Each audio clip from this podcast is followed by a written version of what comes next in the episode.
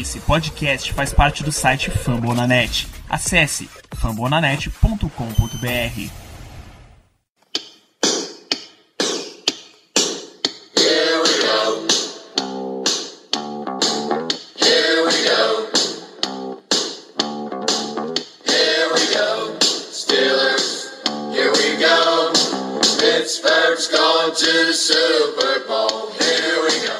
bem, pessoal, estamos começando ao vivo a edição de número 72 do Black Yellow Brasil Podcast.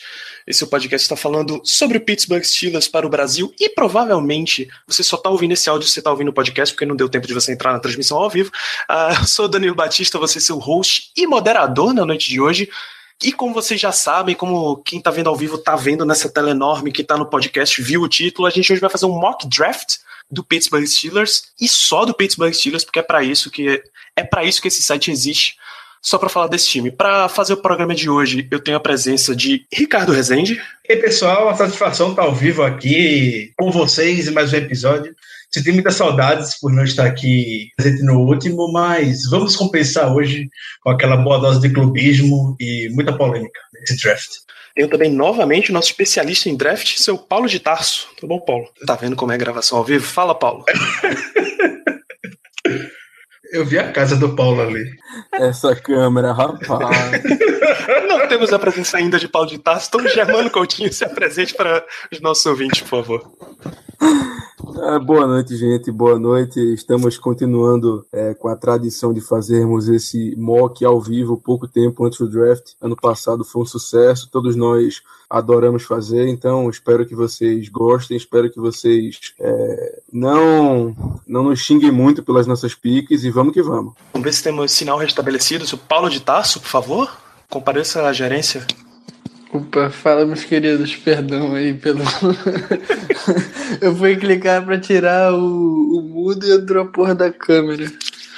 Tamo aí de volta para falar um pouquinho mais de draft, né? Coisa que eu gosto um pouquinho, vocês sabem. E vamos lá, né? Mais um ano de mock draft. Vamos ver que, que, quem que o Caio vai reclamar mais esse ano.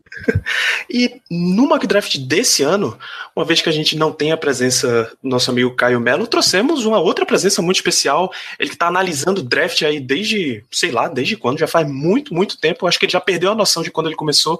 Diretor on the Clock Brasil, seu David Chodini, seja bem-vindo. Boa noite, obrigado pelo convite. É, analisando o draft desde. Pô, o pessoal vai notar, vai saber minha idade, cara, é fogo. Desde 2003, assim, mas. mas assim, de uma maneira um pouco mais séria, desde, dois, desde 2008 e agora com o On The Clock desde 17 do. Ó, amanhã faz um ano que o On The Clock começou, então vou comemorar com vocês aqui antecipadamente hoje. É, agradecer o convite, dizer que o Pittsburgh Steelers, não estou fazendo média, falei isso no podcast da Casa do Corvo. Incrivelmente, são dois times que eu tenho muita simpatia, são o Pittsburgh Steelers e o Baltimore Ravens, por serem dois times muito, a palavra me foge, viscerais, que jogam com muita atitude sempre. São duas franquias que têm isso como marca registrada. Então, estou feliz de estar pelo convite e estar aí conversando com vocês. Muito bem, então, para quem não, ainda não conhece esse formato, para quem não acompanhou no passado, e para quem está vendo ao vivo, na verdade, vocês estão vendo aí na tela uma tabela com todas as nossas escolhas. Só para lembrar, o Steelers não tem escolha de, sexta, de quarta rodada esse ano, foi numa troca pelo Tyrant Vince McDonald, a gente não tem escolha de sexto, foi na troca do J.J. Wilcox, e isso rendeu mais uma escolha de quinto e mais uma escolha de sétimo. Então, a gente vai trabalhar com essas escolhas sem simular trocas, porque, primeiro, porque o Steelers não é muito afeito à troca mesmo, e segundo, porque dá mais. dá um norte melhor para todo mundo trabalhar com as mesmas bases. E a outra coisa que eu preciso avisar para vocês é que a gente vai anunciar as escolhas do nosso mock de trás para frente. Então a gente vai começar pela última escolha, essa escolha número 246, e ao final do programa é que vocês vão ter a escolha de primeira rodada. Isso é o que tradicionalmente acontece. E nesse ano, como extra, a gente tem as escolhas de vocês. A gente passou essa última semana mandando um link para que vocês votassem em jogadores para serem selecionados em todas as nossas escolhas. A gente vai anunciando elas ao longo desse processo. Vamos começar então, meus amigos? Todos prontos? Vamos para a escolha de número 246, sétima rodada. Eu começo com Germano Coutinho. O que é que você tem para a gente na nossa sétima rodada?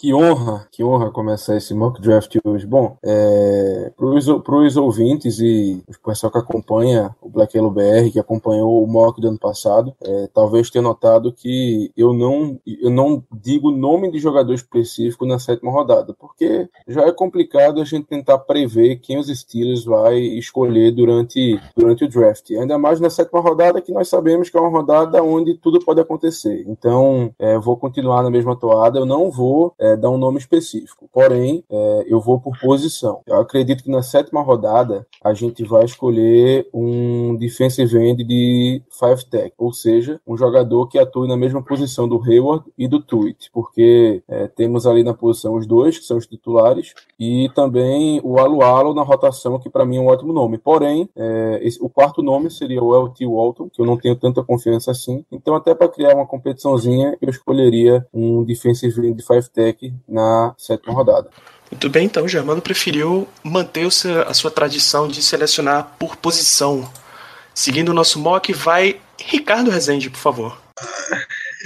Como eu falei no início, eu queria começar com polêmicas e poderia ser diferente. Então, sem mais delongas, a minha primeira escolha, o Paulo vai me crucificar, porque ele já falou no podcast passado. Não escolheria ninguém dessa posição, mas eu não sinto confiança no nosso atual titular, ainda mais pelo valor que se paga para ele hoje. Então, minha primeira, minha sétima escolha do draft, minha última escolha do Steelers, no caso, vai ser o J.K. Scott, Panther de Alabama. Eu não confio no Jordan Berry e a gente paga, tá pagando alto pelo Jordan Berry nessa temporada. O contrato do Berry garantido quase 2 milhões, que é o restricted, o, o argentino free agent restrito, e a gente tem que ter toda a oportunidade de barganhar os nossos jogadores e ter a barganha de um bom Panther eu apoio completamente. Então vai esse rapaz de Alabama.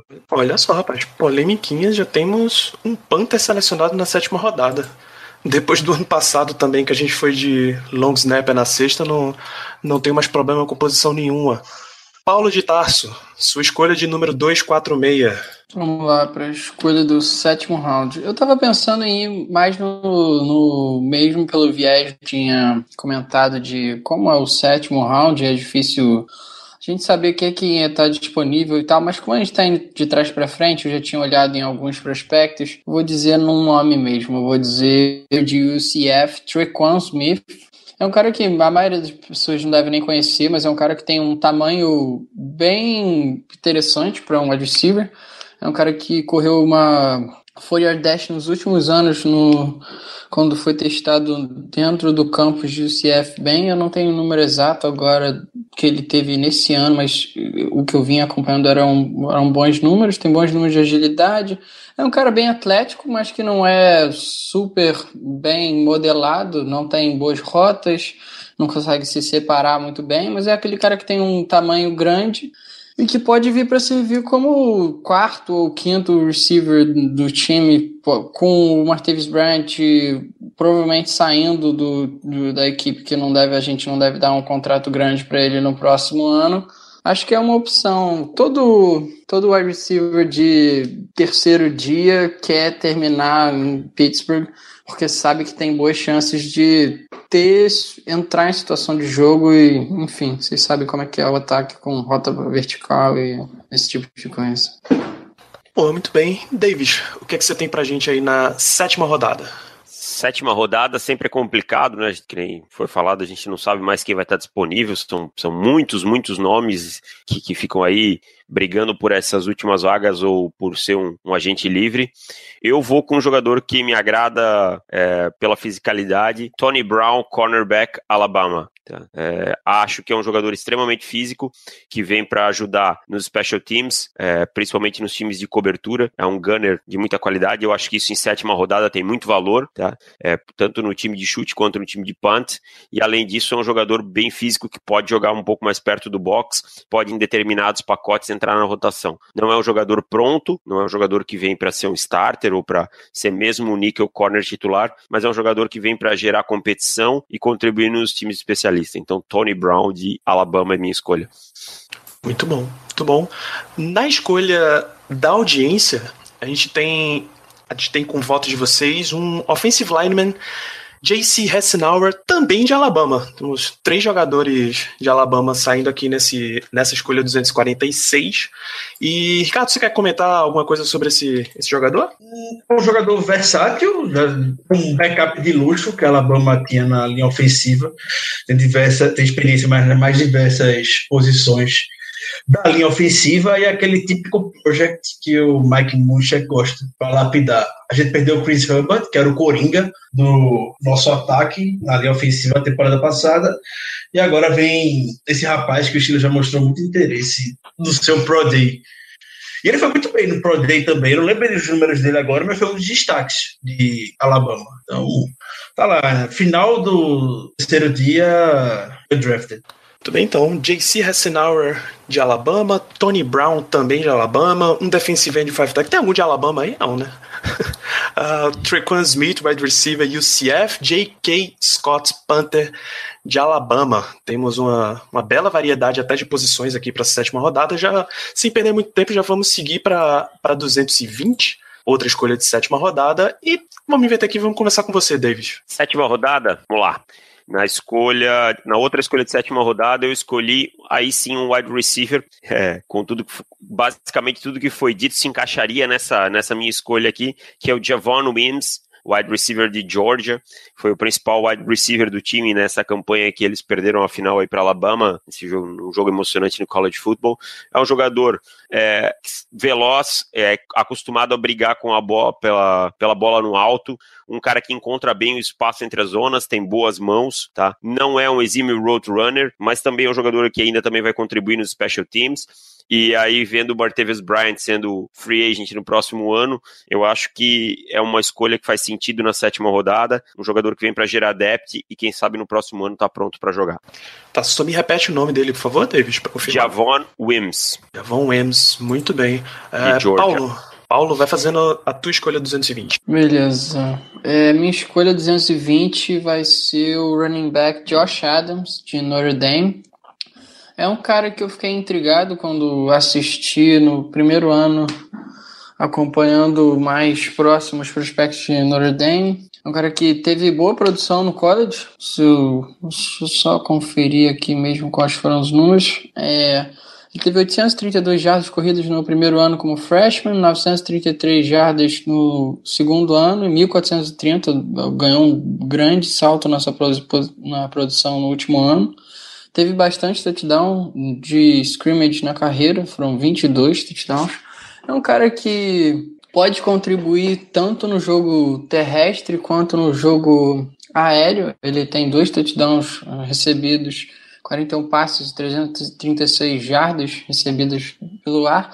É um cara que ele é forte tanto por dentro dos tackles, quanto tem velocidade para dobrar a esquina e fazer corridas por fora dos tackles. E é um jogador que pode estar tá participando dessa competição com, se eu não me engano, a gente renovou com o, o Toussaint esse ano, ou então, quem era que, o último running back? Os, os dois, na verdade, o Toussaint e o Ridley. Steven Ridley. É, renovou com mais um com o Steven Ridley. Eu acho que é um cara que pode entrar para essa competição e talvez até tentar roubar esse lugar de segundo running back do James Conner, que foi draftado ano passado machucou o joelho a gente não sabe como é que ele vai voltar, até porque é a segunda lesão grave de joelho que ele tem. Josh Adams, running back de Notre Dame. Muito bem. Germano Coutinho, por favor. Eu vou seguir o mesmo raciocínio da, da audiência, da galera, dos ouvintes. Acredito eu que deva vir aí na sétima rodada é, algum offensive lineman, provavelmente um, um OT, um offensive tackle, apenas para o Munchek botar as mãos dele lá, fazer a mágica dele e, de novo, sétima rodada para mim é apenas uma questão de disputa para chegar lá no chegar lá nos jogadores que a gente tem no, no roster de 90 e se ele se ele mostrar alguma coisa no training camp ele fica, se não vai embora. Para mim vai ser um OL. Ricardo, quem é que você quem é que você tem armado aí para 220? No ano o Steelers já tem uma pique que é pedra cantada, né? Ano passado, todo mundo sabia que o Steelers iria escolher o James Conner e o Joshua Dobbs pelo todo amor que demonstraram antes do draft. Esse ano, é, eu vou novamente em outro jogador de Alabama. Para te lembrar que Mike Tomlin e Kevin Colbert jantaram com cerca de oito jogadores na noite anterior do Pro Day de Alabama. Entre eles estava o Joshua Fraser, que também havia se encontrado no Combine. Então, o Carl Dumba, que era treinador técnico de linha defensiva de Alabama, veio para os Steelers nessa temporada. A gente tem uma necessidade é, na linha defensiva e como o Germano bem antecipou, o LT Walton e o The McCullers é, não são nomes ainda fixos para rotação como é o Tyson Alualo. Então, o Fraser já chegando e conhecendo o Carl Dumba pode nos ajudar pelo menos botar pressão nos rapazes que temos atualmente no depth. Então, ver esse rapaz. E eu tô botando fé. Ele, o estilo dele bem despojado, enfim. Vai, vai, vai se encaixar bem uh, o que o Steelers é no jogador de linha defensiva. Muito bem, os, os telespectadores já estão vendo que a escolha da audiência também é Joshua Fraser, defensive lineman de Alabama. A gente não precisa nem entrar em detalhes, porque Ricardo acabou de descrever o perfil do rapaz. Deixa eu aproveitar que a gente encerrou a sétima rodada e dar um, um alô para nossa audiência lá no YouTube. Sou Paulo Henrique, José Santos, Gabriel Barbie, Andrews Ricardo, belo nome, rapaz. E nosso querido Aristocaio, Caio Mário Melo Sobrinho. Um grande abraço para você, meu amigo. Você está acompanhando aí a gente. Vamos rodar tudo aqui. E quinta rodada, a gente repetindo, tem duas escolhas na quinta rodada. E, Ricardo, você começa pela nossa escolha 165. Opa, que prazer. Não, não estava esperando por isso, mas Vamos lá. Uh, minha escolha 165, ele já saiu no draft hoje. É, eu gosto muito desse jogador. Quem acompanha o Twitter já sabe do meu amor que eu tenho por ele. É um dos meus crushes para esse draft. Então, é, é, o Josh Adams, que o Paulo já botou na sétima rodada, mas eu tenho ele é, na quinta, aquele negócio. Terceiro dia, difícil terminar o valor do jogador. Então, o Adams, para mim, tem a cara da AFC Norte, bastante truncador, consegue bastante, bastante jardas depois do contato, teve a média de 5.20 jardas na temporada, 5.2 jardas, perdão, na temporada passada. Das 1.430 jardas que ele conseguiu, 994 já foram depois do primeiro contato, estatística que eu peguei do Pro Football Focus e quebrou bastante tecos. Foram 47 tecos que ele quebrou na temporada passada. Então, tem, tem o DNA de running back do Steelers e ele fede a AFC Norte. Esse jogador, esse running back que tem sucesso aqui na nossa conferência. Que parece a nossa divisão, porra. Então, Josh Adams, a minha escolha de quinta rodada. Que belíssima expressão, rapaz. Ele fede a AFC Norte. Muito bem, então. Paulo de Tarso, quem é o seu jogador número 165 no draft? Vamos lá, agora que eu, como eu fui de ataque nas últimas duas escolhas no final, eu vou de um jogador que talvez não esteja disponível nessa rodada, porque eu tenho ele ranqueado um pouquinho mais alto no ranking que eu fiz de avaliação mesmo de talento. Ele está no entre a terceira e a quinta rodada, mas vamos torcer para que esteja lá, que é o linebacker Jenna Javery, que é de Memphis, se não me engano, Memphis, Memphis sim, isso.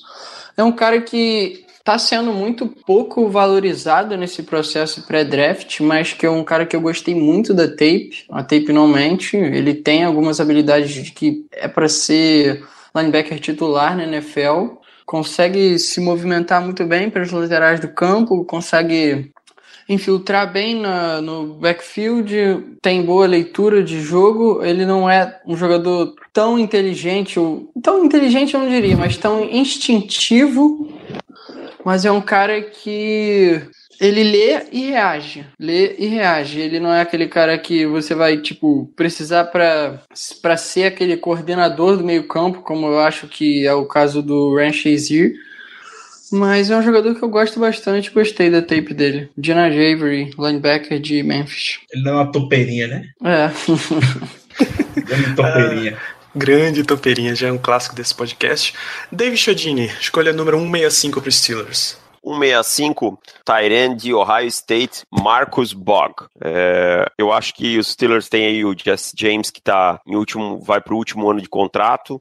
Marcus Bog, jogador versátil, é, acostumado a um sistema que bloqueava muito, tanto para o jogo, é, principalmente para o jogo corrido. É, a Ohio State tinha aí um jogo corrido muito forte, usava muito até, próprio, até mesmo o próprio quarterback correndo, acostumado a executar um counter, esse tipo de coisa, o Bog. Mas no último ano ele mostrou uma grande evolução no jogo aéreo, um cara que tem boas mãos, ainda precisa melhorar a separação dele, que ainda não é, não é das melhores, mas é um cara que é acostumado a jogar ali entre os linebackers e os safeties, a conseguir uma bola no alto. Então eu acho que seriam, eu acho que o McDonald não é uma, não tem mais um, um futuro muito longo na, na liga, não vejo, vejo ele como grande coisa. Eu acho que o Boggs seria uma adição importante para esse primeiro ano ser o Tyrant 2, quem sabe mostrar uma evolução para ser um Tyrant número 1 no futuro aí. Fim, Germano, o que, é que você tem para escolher um 65 aí? Eu vou ser muito breve na minha escolha, é, na minha primeira escolha de quinta rodada. Para mim é o, Joshua Fraser, como já foi dito, o DT de Alabama. É, o, o, Tomlin jantou com vários jogadores, tem a conexão com o Carl Dunbar, como o Ricardo muito bem falou. Então é, eu prefiro escolhê-lo na quinta rodada do que é, esperar até a sétima. Prefiro garantir logo um jogador que é necessário, porque o, o McCullers está em um contrato de um ano, ninguém garante que ele vai retornar mesmo. Então, para mim, é o Joshua Fraser na quinta rodada. Vamos lá, a audiência votou aqui. E o jogador que eles escolheram foi também Tyrande, só que Ian Thomas, Tyrande de Indiana. O que é que, que, é que vocês têm rapidamente para falar sobre esse tipo de jogador? Muito atlético, cara, muito atlético. Um cara muito grande, mas que assim a técnica não está refinada. É, um cara aí que jogou muito bem no primeiro jogo da temporada contra o High State, é, um cara que é uma arma na red zone, tem braços muito muito compridos, é, um jogador muito forte, mas que precisa de um refino técnico. De, pode ser aí um cara que venha a surpreender em um a dois anos na liga. O tape dele mostra um jogador cru, mas é, é acreditando no potencial físico dele, ele, ele pode sim. Ele é um cara que até joga futebol futebol americano há pouco tempo, tá? É aqueles caras que vêm aí jogar quase só na faculdade e tal. Então, mas é um jogador bem cru, mas com potencial atlético absurdo. Então, Devis, aproveita que você já tá no embalo. É a sua escolha 148 para os Steelers. 148 para os Steelers, Darrell Williams, running back LSU. Darrell Williams é um jogador pouco falado, dividiu carregadas nos, nos últimos dois anos, tanto com o Leonard Fournette quanto com o, o Darius Geis nesse ano, tá? Mas é, foi um verdadeiro carregador de piano, é, é um jogador forte, é, e esse sim também acho como é um jogador com a característica do Josh Adams, que foi falado antes, também acho que cheira a, a AFC North, cheira a Pittsburgh Steelers, é um jogador que gosta do contato, que, que tem uma boa visão de jogo, um cara que tem muita segurança na bola, é aquele cara que coloca a bola embaixo do braço, estica o braço e vai embora, então seria o Darrell Williams Williams, é, running back de LSU, a minha escolha. Também, Ricardo Rezende, sua escolha 148. Escolha 148 é, é mais um jogador que o Steelers vem mostrando interesse nesse período pré-draft. A gente sabe essas pegadas que o Steelers vai deixando, esses resquícios ao longo do Combine, Pro Day, etc. Então, minha quinta escolha será o Jamie Moore, wide receiver de Missouri. Uh, não espero muito que ele vá cair até aqui. A minha esperança é porque ele não correu muito bem no combine, então a gente estava até comentando antes de começar o programa com algumas habilidades que os times da NFL têm um overreaction de velocidade, o 4 dash para wide receiver é, gera muito. Então, eu tô contando com isso, porque os números dele, de forma geral, foram muito bons. É um bom deep treat. É um daqueles jogadores, o pessoal sabe, eu gosto da nomenclatura do Spark, bastante atlético, e é o que o Daryl Drake também vai querer buscar mais a partir de agora no Steelers, que são aqueles wide receivers é, bons de bloqueio, mais físicos, que lutam pela bola até o último instante. Então, velocidade por velocidade, o Juju Smith-Schuster não eram jogadores mais rápidos e está na discussão se não foi o melhor wide receiver rookie da temporada passada.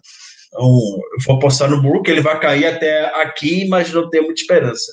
Ele e o Josh Adams são dois dos meus três jogadores favoritos para esse draft que eu já venho botando nos mocks que vem fazendo do Steelers desde o início. Vamos lá, Paulo. Escolha 148 para Steelers. Vamos lá, escolha 148. Como eu tinha estava falando na escolha passada, na 165, é um jogador que pode estar disponível tanto na 165 quanto na 148, ou então ter saído antes. Acho que essas 500 escolhas minhas são muito intercambiáveis.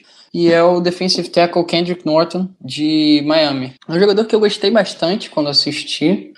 Eu vi que ele, toda hora, quando eu botava para assistir a tape de algum outro jogador de Miami, ele aparecia fazendo jogada, e isso é sempre uma coisa muito interessante, que faz quando você está preocupado com outra posição, você está olhando o backfield, você está olhando os defensive backs e tackle que está aparecendo, causando disrupção no, na linha de scrimmage, conseguindo isolar o center, o, guard e coisas do gênero, é uma coisa muito importante.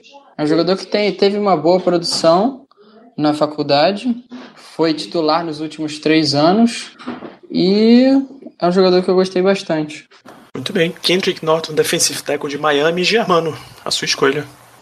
Para mim, a segunda escolha de quinta rodada, já que estamos indo de baixo para cima, eu vou com Justin Watson, wide receiver de, da faculdade de Pensilvânia. Uh, eu notei que os Steelers o trouxeram para uma, uma visita para draft, então, no mínimo, algum tipo de interesse existe. É um cara que tem um potencial atlético muito alto, porém, não disputou partidas contra, digamos assim, os melhores oponentes. O nível dos oponentes dele realmente não foi dos melhores. Então, é, para a quinta rodada, que para mim é uma, é uma posição que você escolhe muito mais pelo potencial do jogador do que pelo que ele é agora, eu acredito que seja uma escolha muito interessante, até porque o Martavis Bryan provavelmente na temporada que vem não vai mais estar por aqui. Tem essa questão toda do. do rapaz, eu esqueci o nome dele, do nosso.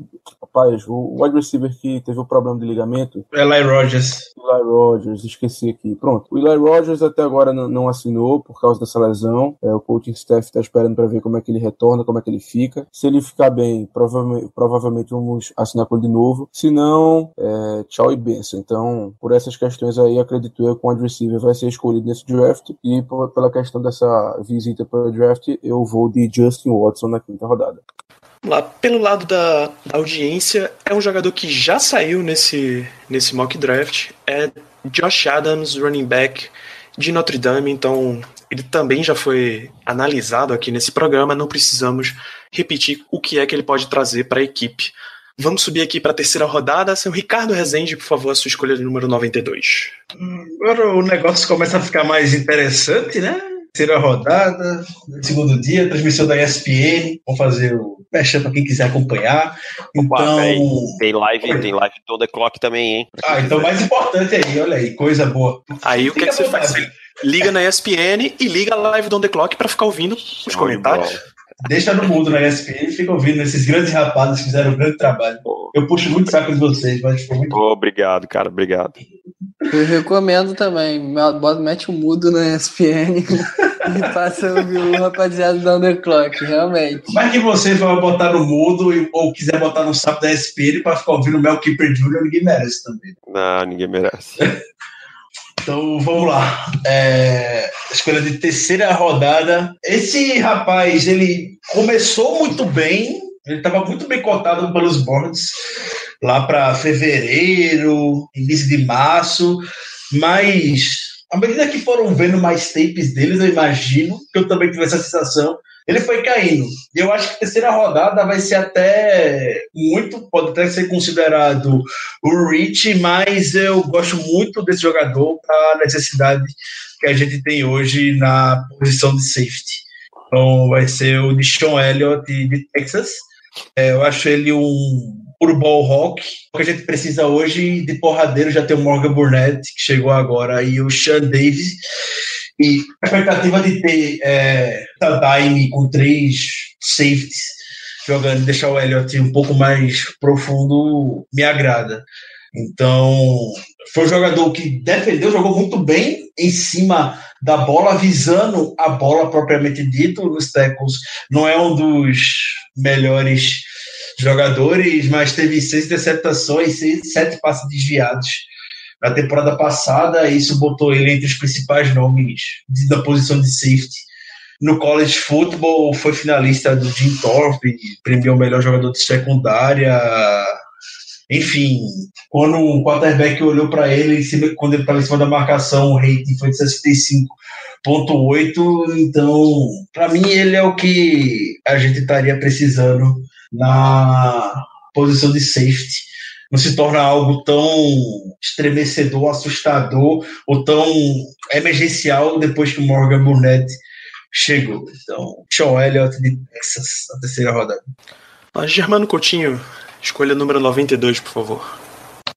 Como eu estava falando anteriormente aqui no, em, em, off, né, antes de começar a transmissão, essa escolha de terceira rodada para mim foi a mais difícil, porque é, baseado no cenário que eu imaginei na primeira e na segunda rodada, essa de terceira basicamente pode pintar quase qualquer posição. Realmente foi muito difícil para mim. Mas de qualquer modo, sem mais delongas, é, no cenário que eu imaginei, a minha escolha de terceira rodada seria Troy Fumagalli, Tyrande de Wisconsin. Por quê? Eu acredito que os Steelers têm uma need um pouco alta em Tyrande. É, sabemos que o, o Jesse James é, tem jogado bem, porém não é uma resposta para a posição. Ele é muito mais um wide receiver ou um tight número 2 do que o número 1. Um. É, o McDonald foi uma bela surpresa, apesar das lesões. É, realmente ele desempenhou uma função, ele jogou bastante bem quando, quando pôde atuar, quando não estava com problemas de lesão, quando entrou em campo, basicamente. Então, para mim, o Fumagalli seria uma ótima adição nesse ponto. É um cara que tem experiência tanto recebendo passes como bloqueando. Ele é um cara que é muito bom nos dois fundamentos. Quer dizer, muito bom não, né? Talvez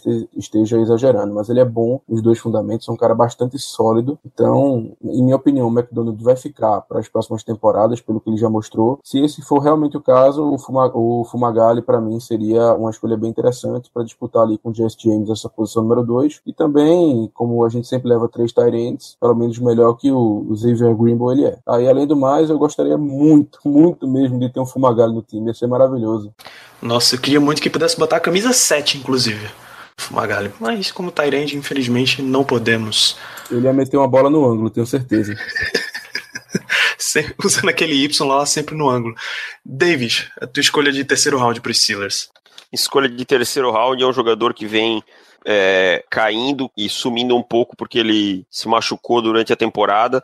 Senão eu tenho certeza que estaríamos ouvindo falar mais dele nos dois primeiros rounds, que é o Sean Dion Hamilton, linebacker de Alabama. Sean Dion Hamilton era o destaque da defesa de Alabama até se machucar. Rashan Evans só cresceu depois que ocupou a posição dele. Acho um jogador extremamente seguro, um cara que joga no meio da defesa, é, que consegue fazer boas leituras, tem um pursuit bom, a capacidade de cobrir lado a lado. Se não é fenomenal contra o jogo aéreo, consegue ser competente. E se não fosse a lesão no joelho, eu acho que a gente estaria falando nele mais alto aí nesse draft. Então acho que conseguem ir no terceiro round, pegar o Sean Dion Hamilton e ele vai ser um, um, uma boa adição ao, ao meio da defesa do Pittsburgh Steelers. Por fim, Paulo, a tua escolha de terceira rodada.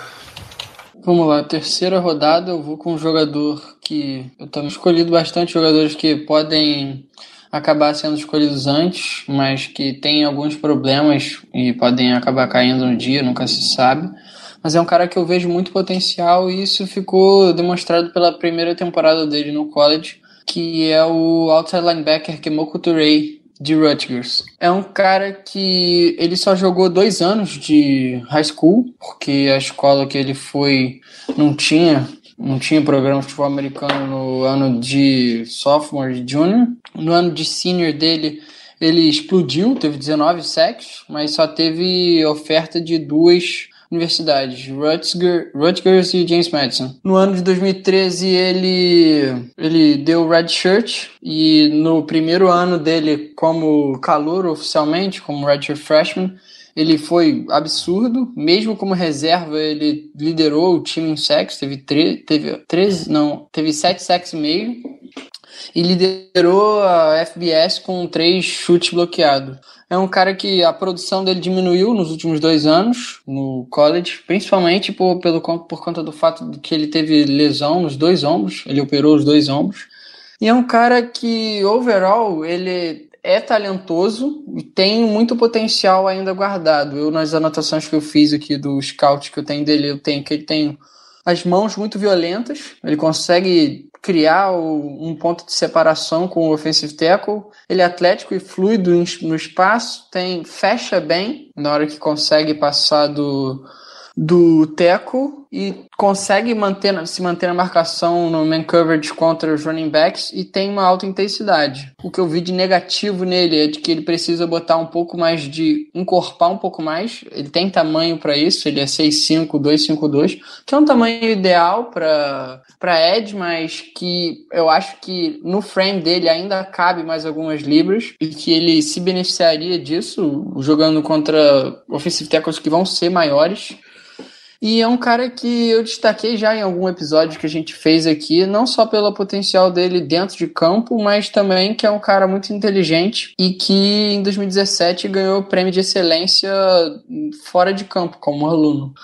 É um fator que sempre é válido destacar. A gente, no último ano, draftou o Joshua Dobbs, que era um gênio da engenharia aeronáutica.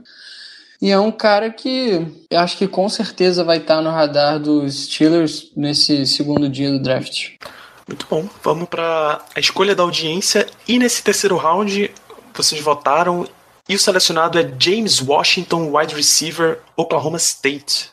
Que, é que vocês contam sobre James Washington para quem não votou no rapaz saber o que, é que a gente está esperando? Cara, eu vou dar minha opinião. Eu acho, eu gosto dele. Eu acho um jogador que não tem a altura ideal. Ele, ele mediu abaixo do que é, abaixo do que ele que ele apresentava na listagem, né? É, mas é um jogador que produz muito verticalmente, é um jogador que ainda não tem refino nas rotas, é, é um cara que tem boas mãos, muito forte, um book largo, é bom bloqueador, acostumado a bloquear e é um jogador playmaker, assim, é um cara que, que, que aparece para fazer as big plays, sabe? Então é um jogador bem interessante, é um jogador que agregaria bastante também.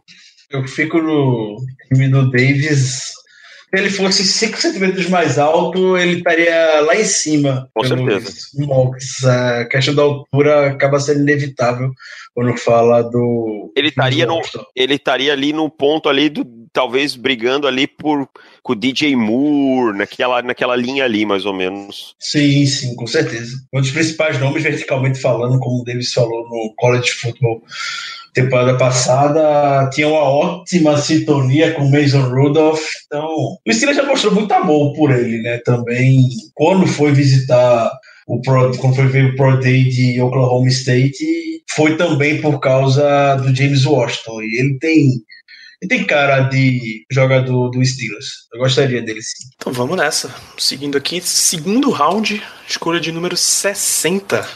Quem começa selecionando pra gente no segundo round Ricardo Rezende, por favor.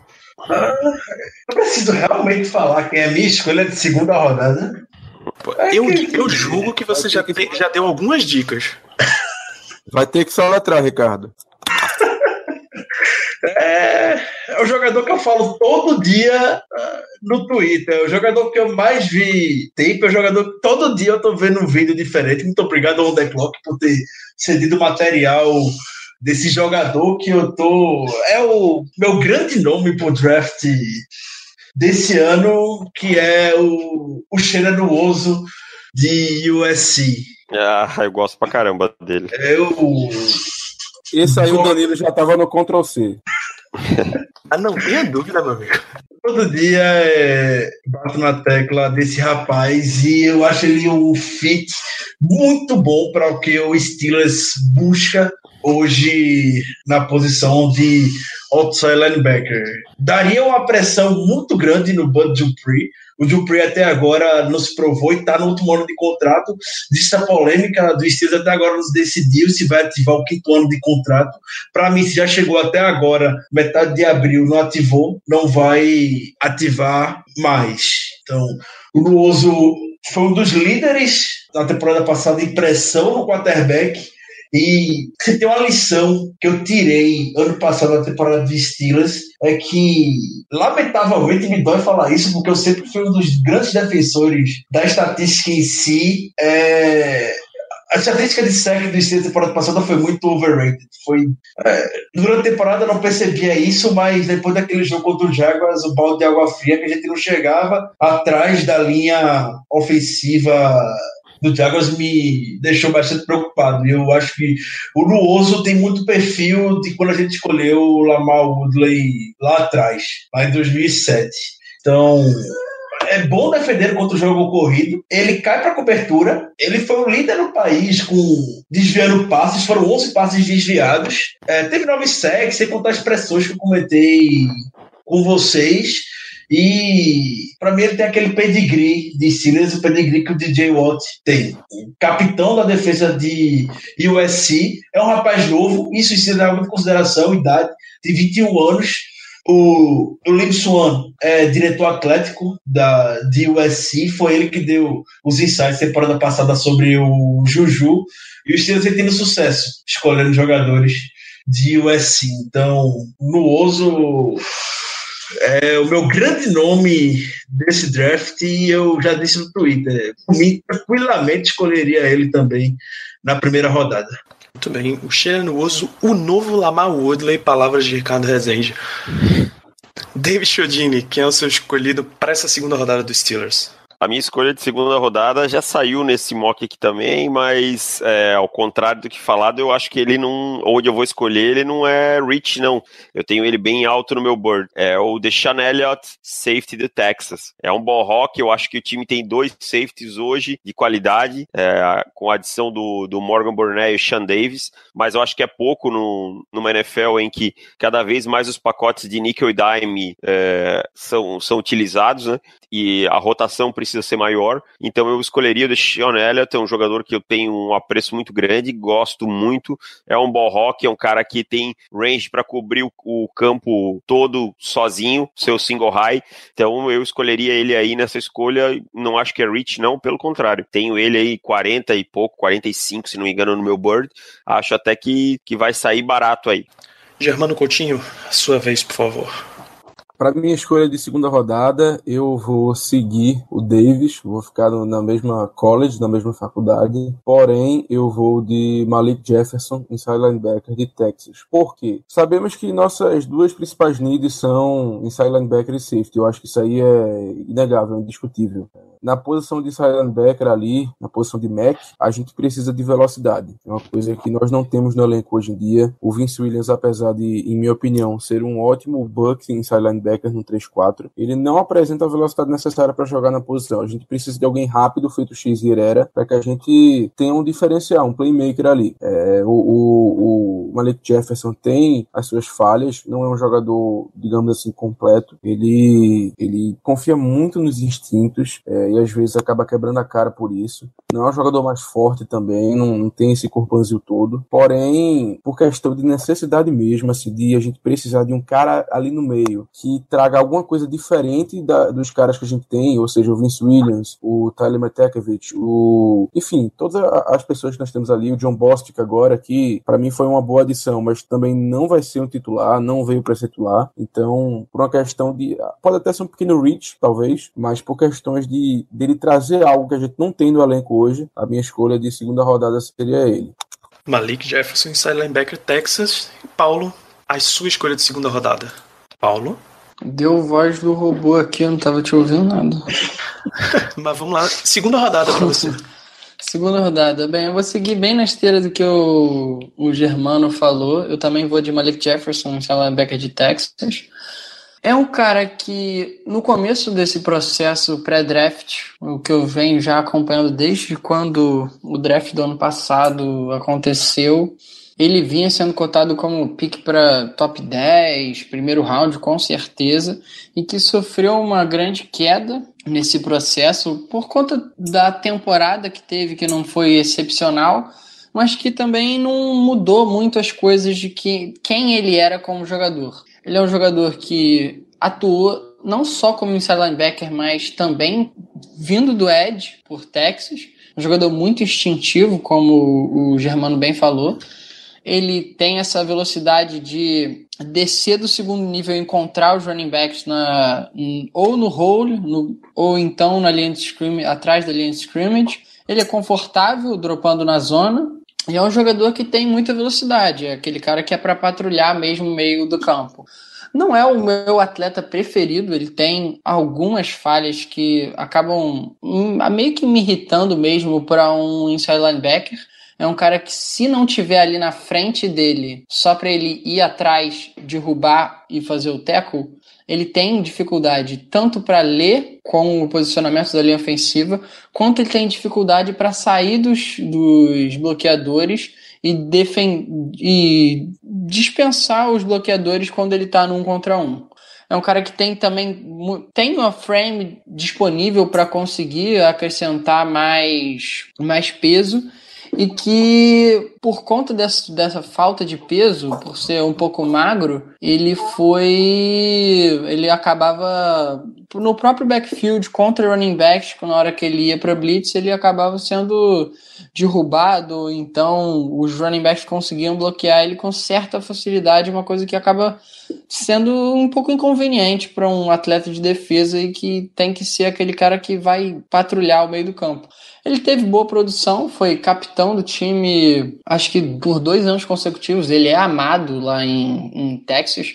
A torcida dos Longhorns amam ele, os, os, os analistas gostam muito dele. Teve 110 tackles nesse último ano, 10 tackles para perda de jardas e 4 sacks. Mostra esse potencial que ele tem para jogar, ser versátil, uma coisa que os Steelers costumavam fazer com o Shazier. Em 2015, ele foi calouro defensivo do ano da Big 12. Em 2017, ele foi Co-Defensive Player of the Year. É um cara que por mais que defesa na Big 12 seja uma coisa que é rara de se ver, a gente vê mais aquelas spread offenses, aqueles vertical routes e tal, é difícil ver defesa na Big 12. É um cara que chamou atenção, é, ele foi sempre essa, esse freak show de natureza, tem muita velocidade e tal, mas que é um cara que ainda está um pouco cru. Eu acho que ele precisava de mais um ano no college. Um ano no college ainda beneficiaria ele, mas ele é, é difícil. Você, você não conhece a situação do, do, do, atleta, da família dele, e é difícil condenar alguém por querer ganhar dinheiro, querer ajudar a família. E é por isso que eu acho que ele ainda pode estar disponível nessa final da segunda rodada quando a gente escolher. É um atleta que eu acho que cabe bem nos moldes dos Steelers e que, se eu não me engano, ele bateu todas as medidas de atleticismo no combine que os Steelers acham nos últimos, nos últimos linebackers que eles draftaram nos últimos 10 ou 7 anos, se não me engano. Muito bem, depois de atacar pesado a Alabama lá na sétima rodada, a gente atacou bastante Texas aqui na segunda. Três escolhas no segundo, uma no terceiro aqui para Ricardo. E trazendo a escolha de vocês, o premiado, o mais votado foi, foi um safety, mas não é o Deshaun Elliott, é Jesse Bates, terceiro jogador de Wake Forest. Como é que vocês avaliam esse cara aí? Posso? Fique à vontade. Eu deixei porque parece que só eu, eu metido, né, falando pra caramba.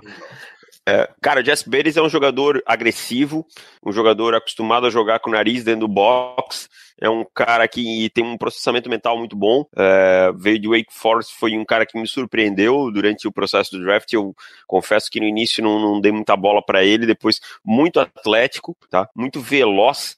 É, ainda comete alguns erros, principalmente é, em ângulos de tackle e às vezes é um pouquinho precipitado na questão assim, é, morde o play action, quer avançar demais e aí deixa, fica um pouco descoberto e tal. Mas é um jogador que eu até notei que o, Mike Tomlin jantou com ele. É um jogador que eu acho que os Steelers têm grande interesse. Acho que seria uma boa adição também.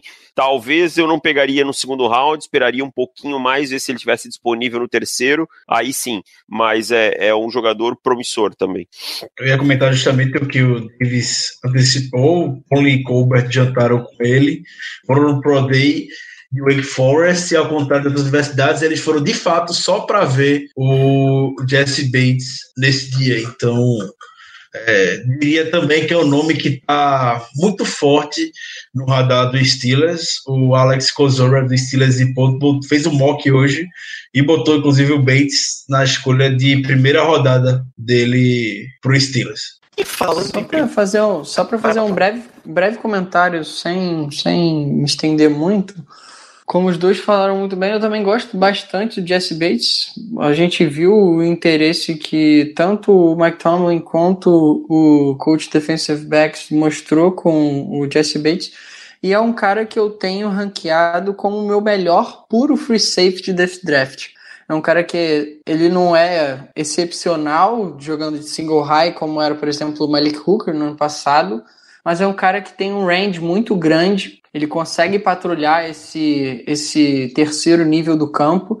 E é um jogador que tem um background de jogador de beisebol, então dá para ver de onde vem essa capacidade de ser esse, esse patrulhador do, do meio e do final do campo. E que tem muito potencial também. É um cara que é só redshirt sophomore, que você, se você tinha alguma lista de joga, assistir jogador no começo da temporada ele provavelmente não estava lá, porque quando você olha o Redshirt Sophomore, um cara que ainda tem mais dois anos de elegibilidade, dois não, três anos de elegibilidade possíveis para jogar para jogar no, no college football, você nunca vai ter ele anotado porque é simplesmente uma quantidade absurda de jogadores que você tem para assistir e não você acaba pegando despercebido mas é um cara que quando eu assisti a tape de Wake Forest, que não foram nem muitos jogos esse ano, é um cara que apareceu, um cara que se destacou e que eu acho que tem um, um bom potencial não só para ser segunda escolha, mas também para ser primeira escolha do draft mesmo. É um cara que a gente demonstrou interesse e que tem calibre para isso. Muito bem. É... Tá Danilo, é, o pessoal tava comentando aqui, é, tô gostando de robô mesmo. Também tô ouvindo. Bastante robô? É. Puta, roubou demais. Eu não tô nem. Eu achei que era só comigo. Então, Tá de robô. isso que eu não ouvi. Mas me avisem, continua muito ruim? Co- continua. Continua com o de robô. Continua robozão total. Quem sabe faz ao vivo. É bom que o pessoal conhece agora os bastidores da gravação do podcast. Maravilha, rapaz. Que maravilha. Ainda continua robotizado. Eu não tenho, não tenho mais alternativa nenhuma pra fazer e não posso nem desligar a chamada e faltar. É, deixa eu ver uma coisa aqui. É, agora fodeu que eu tirei o som do Danilo e não tô conseguindo me botar de volta. Pronto. Danilo? Oi, tô te ouvindo. É, continua. Ah, mas já estamos no final, pô. Bora continuar, é o jeito. É, bora. É, vamos embora. Danilo? Você Manda aí. Agora eu não tô nem ouvindo você falar mais. Agora tá robô completamente. Agora tá O robô. robô tomou conta da alma dele. Já não é mais humano, é só robô. Sequestraram o Danilo. A gente tava fazendo muito certinho o tá ligado? O pessoal dos estúdios falou, ei, rapaz, esse pessoal sabe alguma coisa. É, é, é, eu dou continuidade a, a esse daqui no lugar do Danilo, uma substituição ao vivo para de vocês. Quem Então, sabe faz ao vivo, bicho. vamos improvisar aqui essas habilidades de host de programa. E para começar, o tão esperado round, tão, a tão esperada primeira escolha de todos nós. É, começar pelo Germano. E aí, Germano, quem é a sua primeira escolha do draft do Steelers? Bom, pra quem acompanha o podcast, também não vai ser surpresa alguma, é o meu nome para a primeira rodada. É um jogador que eu gosto bastante, que eu tenho acompanhado há um certo tempo. É, acredito eu que talvez eu não seja o único a escolhê-lo na primeira rodada, mas é um cara que vem crescendo muito nos boards ultimamente. Era um cara que cotavam para terceiro round, depois foi para segundo e agora se solidificou no primeiro. E eu concordo totalmente que é o free safety Justin Reed Stanford. Então, Porra, Germano, que trollada, porra. Eu já tava esperando outro nome aqui. não, rapaz, não, não. É, essa aí não tinha, não teve muita discussão pra mim, não. É um cara que eu gosto faz muito tempo. É um cara que a gente discutiu bastante nos programas, inclusive é, Paulo comentou bastante sobre ele, que é um cara que já jogou em todas as posições da defesa, ou seja, um cara muito versátil. Inclusive, até hoje eu não sei qual é a suposta sétima posição e na, da secund, na secundária ali que Eu tava que procurando aqui, ele, eu tava procurando aqui de novo na entrevista do combine dele, ele falou que ele jogou realmente sete posições. Eu não sei qual é a sétima, a gente contou seis aquele dia, mas Eu ainda Sete acho que é a questão difícil. da, Eu acho que é a posição híbrida, não é possível. Deixa É, dar- linebacker e safety, né? O Davis, nosso convidado, conhece do Justin Reed. Chegou a acompanhar essa entrevista que ele deu, falando que jogou em sete posições da secundária. Cara, eu lembro dele jogando como free safety, strong safety, corner nos dois lados, nickel e linebacker. Há algumas vezes eu vi ele, mas isso um ou dois snaps como blitzer, mas esse, se ele contar blitzer como posição, aí tá de sacanagem também, né? Ele vendeu bem o peixe dele. A verdade é assim, o Justin, uma o onda, Justin né? Reed, o Justin Reed é o Minka Fitzpatrick dos pobres, diríamos assim, né? É, é, ele faz tudo que o Minka faz, talvez não com a mesma espetaculariedade que o Minka faz, mas isso não, não significa que ele não seja um bom jogador. Pelo contrário, eu tenho nota de primeira rodada, acho uma escolha excelente. Tá aqui na minha folhinha aqui, ó. Se não fosse, se eu não tivesse escolhido Deshaun, Watt, é, Deshaun Elliott na segunda, ele ia ser escolha de primeira rodada. Não, eu realmente acredito que o Justin Reed seja uma unanimidade, assim, assim, unanimidade no sentido de ser um ótimo jogador, uma escolha totalmente plausível na primeira rodada. É, eu, eu, eu vou com ele, eu escolhi ir com o Justin Reed na primeira rodada por alguns fatores, é, esses que eu já falei, pelo, pelas características dele, por essa versatilidade, pelo tape dele que também eu acho muito bom, e também porque pela contratação do Morgan Brunet, que, em minha opinião, é muito mais um, um strong safety, é um cara muito melhor, é, um cara que pode jogar muito mais como strong safety no nosso time. E aí a gente ficaria com, entre aspas, dois strong safeties de, de função. Então é preciso alguém ali para ficar no center field mesmo, um cara para ficar como um free safety de verdade. Porém, é também necessário alguém que em determinadas em determinados momentos do jogo tenha essa versatilidade para atuar em várias posições conforme o que a gente necessitar. Até porque a gente sabe que hoje na NFL se joga muito em níquel, se joga muito em dime, e é um cara com a versatilidade dessa é bastante valioso para uma equipe. Ele tem um processamento mental absurdo, cara. Absurdo, absurdo, absurdo. Além da veia dele, né? Além do sangue dele, que o irmão é, é safety na NFL, o Eric, o Eric Reed, que inclusive eu não sei porque ele não fechou com ninguém ainda, pelo menos eu acho que ele não tenha fechado. Motivos políticos, né?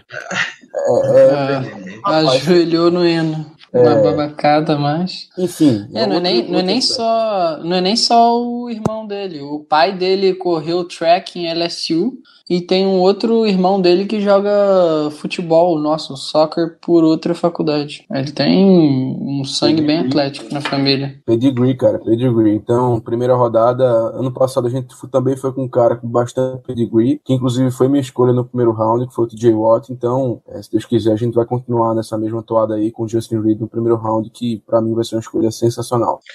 Muito bem, Germano. É, vamos ao, ao Paulo agora. O Paulo já estava falando anteriormente. Paulo, quem é a sua escolha de primeira rodada nesse draft? Ah, não precisa nem de tanto preciosismo, nem de tanta. Como posso dizer? Tanto mistério que também vai ser a mesma escolha do Germano. Eu, na hora que ele escolheu, eu já estava imaginando que ele ia escolher, mas eu acho que ele também sabia desde os últimos episódios do que a gente vinha conversando sobre o Reed. Eu gosto bastante dele mesmo.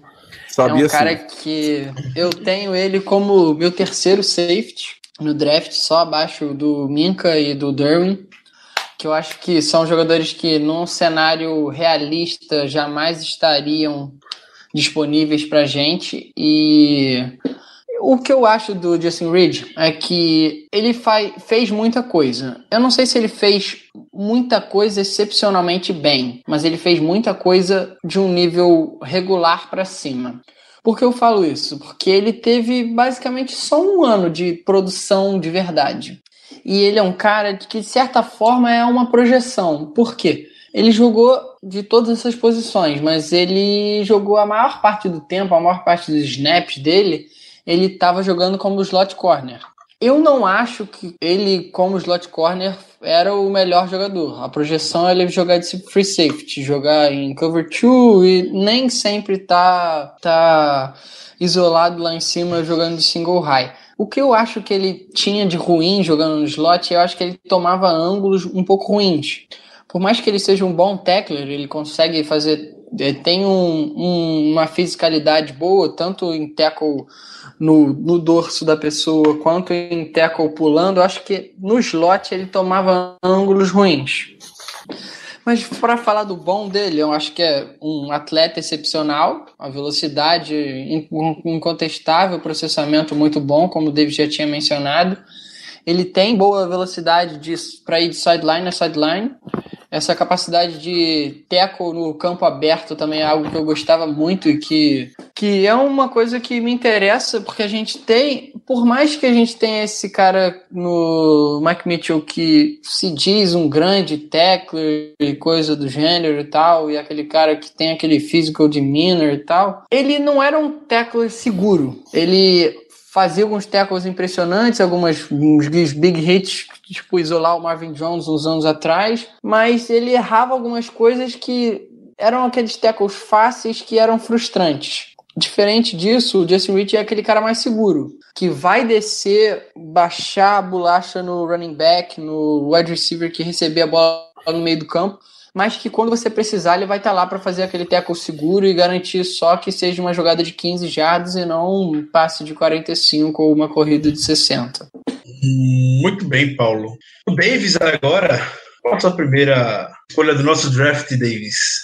Minha escolha de primeiro round é uma escolha que não vai jogar no primeiro ano. Mason Rudolph, quarterback Oklahoma State. Acho que é um quarterback que tem bem o perfil do Pittsburgh Steelers, um cara que a gente sabe que o Big Ben tem pelo menos mais um a dois anos aí, é, se tudo correr bem, é um cara que aprende muito rápido, que foi quatro anos, teve quatro anos aí em Oklahoma State, se vocês olharem os tapes dele nesse tempo, cada vez ele mostra uma evolução, não é um cara que tem o braço mais forte do mundo, mas consegue fazer todos os lançamentos necessários para NFL, um cara que gosta de jogar no play action, um cara que tem que é, melhorou as leituras dele nesse ano, tem uma boa presença de pocket, e eu acho que o Pittsburgh Steelers precisa sim pensar no substituto para o Big Ben. É, o Landry Jones a gente sabe que não é, o Dobbs pode ser que vocês pensem diferente, para mim passa longe de, de qualquer possibilidade de ser o quarterback da franquia, e então eu acho que é, é um jogador que não, não dá para passar nesse momento.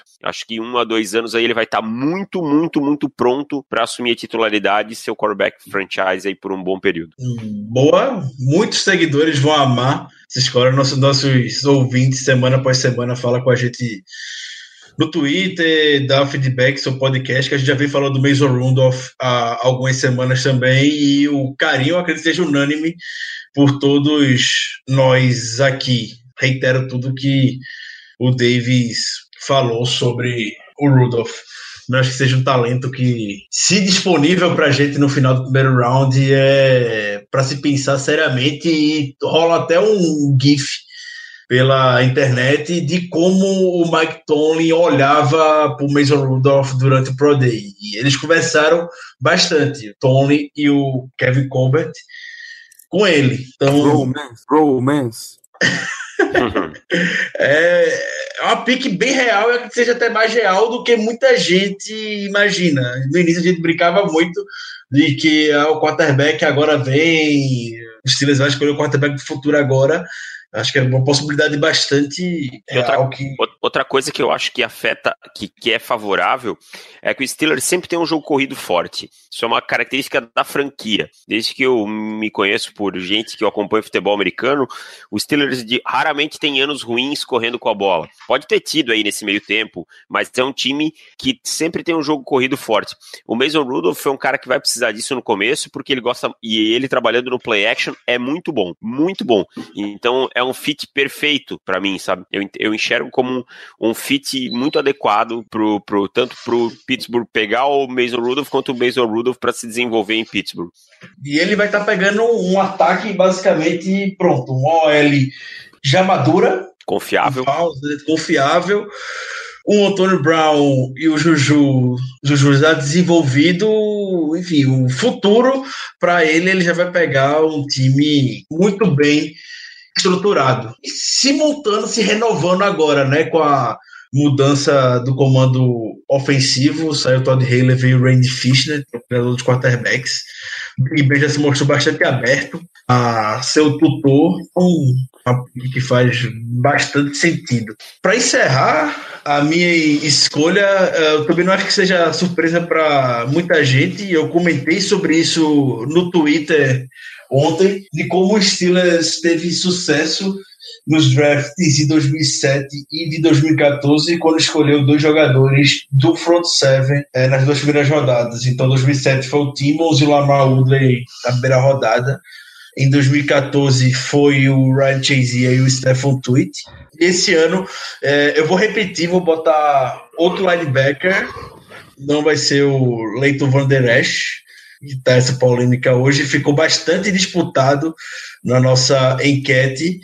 E pela primeira vez nos últimos anos eu vou estar tá levando essas habilidades que a gente chama um pouco mais de intangíveis, essas habilidades fora do campo do que propriamente o atleticismo, aquela questão do spark que o Steelers tanto olhou nos últimos, nas últimas escolhas de primeira rodada, o Jay Watt, o Bud Dupree, o Burns, o Ryan Chazier, desde a experiência ruim que o Steelers teve com o Jarvis Jones. Então, esse ano eu vou botar no Rashan Evans. O Steelers ficou completamente perdido na temporada passada quando o Ryan Chazier saiu. Ele era o grande articulador da defesa, o grande comunicador, era o líder daquele miolo ao lado do Hayward, mas com uma visão de jogo muito mais privilegiada e o Evans tem muito disso até, eu diria até domingo, eu ainda estava com o Justin Reed muito maduro na minha cabeça. Quando eu fiz o primeiro mock no site, eu botei ainda que o Justin Reed seria uma escolha muito difícil de eu tirar da primeira rodada. Mas depois que eu vi o vídeo que o Steelers divulgou, olhando visitas passadas, de como eles levam em consideração essas habilidades fora do campo e como impacta dentro, que é a liderança, a articulação, tudo mais, é, eu não pude deixar de botar o Rashan Evans. Como o Davis antecipou, ele entrou no cenário quando o show de Hamilton saiu por lesão, onde ele teve que assumir a titularidade da defesa de Alabama e fez ah, não só a titularidade como a liderança na defesa e fez isso muito bem.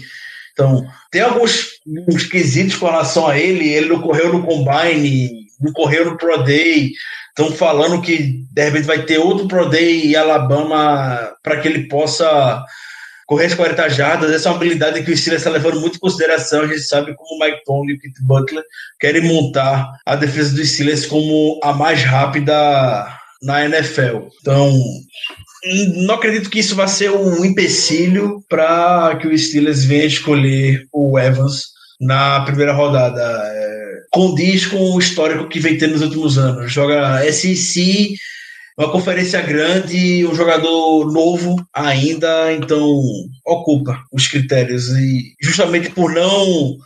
Por ter essa experiência, na verdade, que o Leito Van Der Esch não tem, que o Leito Van Der Esch é titular de um ano, mas já está mais absurdo, mas já mostrou, a gente já viu ele não ter a mesma capacidade cognitiva dentro do jogo de conhecimento que o Rush Evans tem que o Evans vai acabar ganhando essa queda de braço. E outra oportunidade, eu diria até que o Leighton Van Der Esch seria a escolha de olhos fechados para escolher entre os dois. Então, o Rasha Evans é a minha escolha e também foi a escolha da audiência, como o Danilo já botou de spoiler aí para vocês. O comentário, a gente falou sobre Mason Rudolph, falou bastante sobre Justin Reed, e vocês têm algo a falar sobre o Rasha Evans? Só para fazer um breve comentário também, seguindo um pouco da linha do que eu e o Germano falamos sobre o Malik Jefferson, o Rashan Evans é um cara que é bem versátil no segundo nível, que não só joga de Mike, que assumiu a sua posição central no meio da defesa, no coração da defesa de Alabama, mas é um cara que também pode fazer essa função de blitzer e atuar até como Ed. Alguns analistas americanos, principalmente, é, projetavam tanto ele quanto o Malik Jefferson como o Ed puro. Eu não acho que essa seja, essa seja a posição de nenhum dos dois, mas eu acho que os dois podem desempenhar essa função em algumas ocasiões, terceiro descido, etc. Na NFL é uma coisa que os estilos já se mostraram bem bem capazes e bem confortáveis de fazer com o Shazier em campo, principalmente por conta dessa velocidade, explosão que ele tinha, e é uma coisa que é presente nesses dois atletas, tanto o Evans quanto o Malik Jefferson. O Rashan Evans é uma escolha também muito interessante na primeira rodada. Uh, se eu não tivesse ido com o Justin Reed, muito provavelmente eu teria escolhido o Evans e teria posto provavelmente o Deshaun Elliott na segunda. Então não me surpreende ter sido a sua escolha, Ricardo, e muito menos ter sido a escolha da audiência, ter sido o consenso da galera, porque sinceramente não tem como ir errado com ele, não. É um cara também que traria é, um, um, novo aspecto de jogo ali no meio da defesa, um cara que, traria, que traria uma velocidade que é necessária, como eu falei no, no caso do Malik Jefferson, então, belíssimo nome também. Quero Davis, sinta-se vontade também. Eu, sobre o Evans, cara, eu não tenho ele um estoque tão alto dele. Um, eu acho que ele é um jogador que depende muito do físico.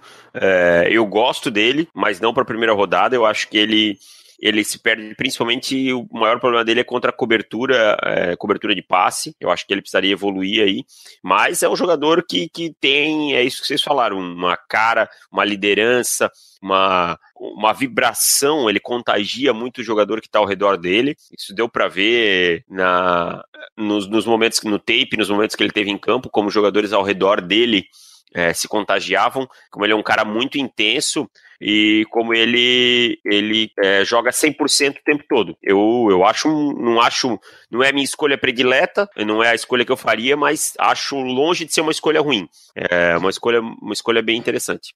Muito bem, senhores. Então, para um time que não escolhe ninguém de Alabama em 1900, desde 1998, de Townsend, a gente tá muito bem, né? O board da audiência foram três jogadores, o meu também foram três jogadores. O Davis escolheu dois jogadores de Alabama. O Germano escolheu o jogador de Alabama. Enfim, não à toa, não foi à toa que eu e o Rick Colbert foram lá e jantaram com nada mais, nada menos do que oito jogadores da universidade. E também trouxeram um técnico, um membro da comissão técnica, para se juntar ao Steelers nessa temporada. Então, e por unanimidade, afirmar que essa zica de não escolher jogadores de Alabama esse ano vai acabar. São muito bons talentos, são muitos jogadores que o Steelers já mostrou interesse. E só para concluir, trazer o número que a gente já comentou nos podcasts anteriores.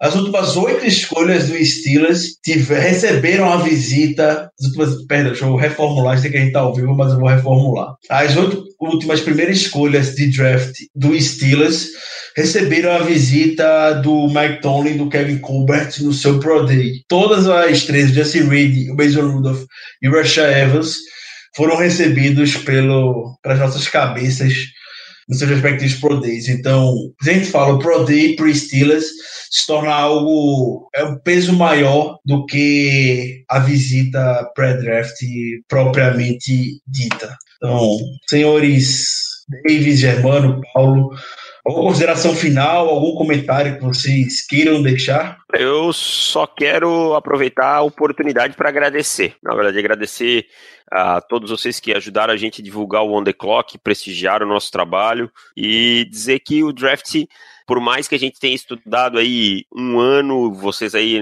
ah, talvez há menos tempo, mas com certeza com muito afinco e, e mais especificamente sobre a ótica do Pittsburgh Steelers, é, é, uma caixinha de surpresas, isso é um clichê, mas é verdade, capaz de chegar no primeiro dia acontecer tudo diferente do que a gente imaginar, e é essa é a verdadeira graça do draft. Então, é, eu sei que vocês têm muitos, ou, além de ouvintes, muita gente que vai escutar esse podcast depois aí, que, e que também segue vocês no Twitter. É, menos ódio, pessoal. Menos ódio, por favor. Não é porque a escolha do coleguinha foi diferente da sua que a dele é errada e a sua é certa, tá? Então, por menos favor, ódio, né? menos ódio, aprenda a respeitar a opinião de, do outro e conviva com ela em paz. Esse é meu recado final. Boa, muito bem. Muito bem dito, Davis. Germano e Paulo, algo a considerar para fecharmos esse episódio? Eu não tenho tanto a fazer de considerações finais, porém. É Acredito eu que foi mais um sucesso esse ano, nosso mock draft ao vivo. É muito bom participar com vocês, muito bom fazer essa brincadeira. É, a gente que adora, que adora essa época do, da NFL, adora essa época de draft, todo mundo fica doido. E tá chegando, gente, tá chegando. O draft, para mim, como muitas pessoas sabem, é a melhor época do ano relacionado à NFL. É, tive pouco tempo esse ano para olhar prospect, para olhar tape, para, enfim, fazer meus mocks que eu tanto amo, mas de qualquer modo acho que deu para acompanhar em um nível razoável. Então, fico feliz, fico feliz. Espero que é, vários desses jogadores que nós escolhemos hoje acabem vindo para cá, acabem vindo para Pittsburgh, porque vamos ajudar bastante nessa essa, nesse sonho, né, que é o nosso sétimo Lombardi. O Paulo, algo a considerar, Paulo? Só para fazer falar uma breve coisa também, pra, principalmente para dar os parabéns para o pessoal do On The Clock e para o pessoal da nossa equipe por estar tá todo ano organizando uma coisa maneira assim, uma coisa interativa. Desse ano ainda mais, ainda mais interativa, tendo um, uma, uma, uma cadeira, podemos dizer assim, uma vaga para o pessoal da audiência. Esse ano eu, eu particularmente não consegui produzir muito conteúdo escrito, eu assisti muita tape como sempre, né? Foram acho que quase 300 jogadores assistidos, pelo menos alguns, um jogo mais uns 150, três ou mais jogos, mas consegui produzir muito pouco conteúdo escrito por causa de trabalho, por causa de faculdade, esse tipo de coisa. Mas ano que vem estamos de volta aí. Vou tentar estar mais assíduo na produção de conteúdo escrito. Mas voltando aí também para comentar podcast, fazer fazer parte desse processo pré-draft e, e, até pós-draft, que a gente tem que comentar, por ser um, um podcast voltado aos Steelers, não é porque o draft passa que acabou tudo que a gente tinha para falar. Aí que é interessante a tape de, sei lá, 300 jogadores e falar, ah, ele é bom, ele é ruim nisso, sei lá o quê. Tudo no draft é, como o Dave já tinha falado, é uma caixinha de surpresa no dia, mas é uma caixinha de surpresa no dia depois. O, o robô tá ameaçando. Salvo raro dele da NFL. Deu uma cortada, Paulo. Não, foi, cortou. Qual parte? Qual parte? Fala aí. Quase o final todo. É. Você falou do Davis, como o Davis falou, é, quase.